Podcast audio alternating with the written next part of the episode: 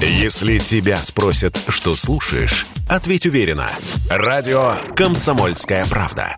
Ведь Радио КП – это самые оперативные и проверенные новости.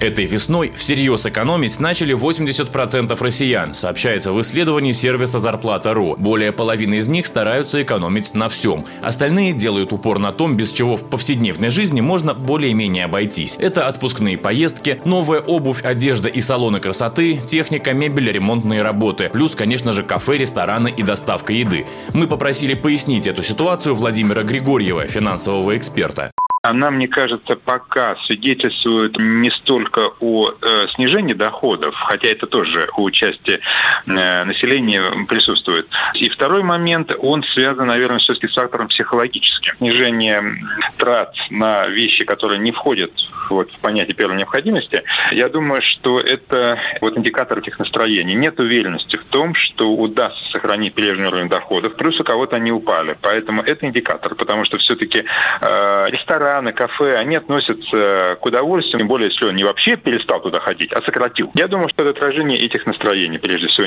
Практически все участники опроса сервиса «Зарплата.ру» сократили свои расходы. Большинство, а именно треть, пока что на 10-20%. Причина – рост цен и стремление больше копить, как раз-таки из-за страха неизвестности, о котором нам говорил финэксперт Владимир Григорьев. Кто же тогда продолжает посещать люксовые рестораны, спросили мы его. И насколько обширна прослойка россиян, которым экономить пока не пришлось. Есть прослойка людей, у которых так или иначе, ну, во-первых, в принципе, довольно приличное состояние. Они уже привыкли к определенному образу жизни. Там санкции против, ну, нескольких десятков известных фамилий, это только, ну, это даже, наверное, не один процент от того числа россиян, которые имеют приличное состояние. Все-таки в значительной части оно находится в России, люди его создавали, они им пользуются, поэтому, естественно, они, скорее всего, более или менее сохранят тот образ жизни, который был, безусловно. Вот это будет э, сегмент таких, ну, достаточно дорогих ресторанов. И как показывает практика, скажем, стран, э, которые которые становились объектом санкций, ну, скажем, тот же Иран.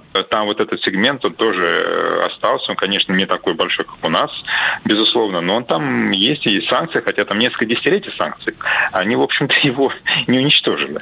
Ну а тем, кто как большинство затягивает пояса, предлагаем несколько рекомендаций, как сэкономить деньги в повседневном быту. Собственная кухня вместо ресторанов – это понятно. Также имеет смысл вместо супермаркетов чаще заглядывать на продовольственные рынки. За покупками желательно ходить с заранее подготовленным списком. Да и вообще, все расходы должны четко планироваться и учитываться. И еще один лайфхак. Перед крупной покупкой стоит разделить стоимость товара на свой ежедневный заработок. А после этого подумать, стоит ли очередная пара обуви недель недели вашей тяжелой работы.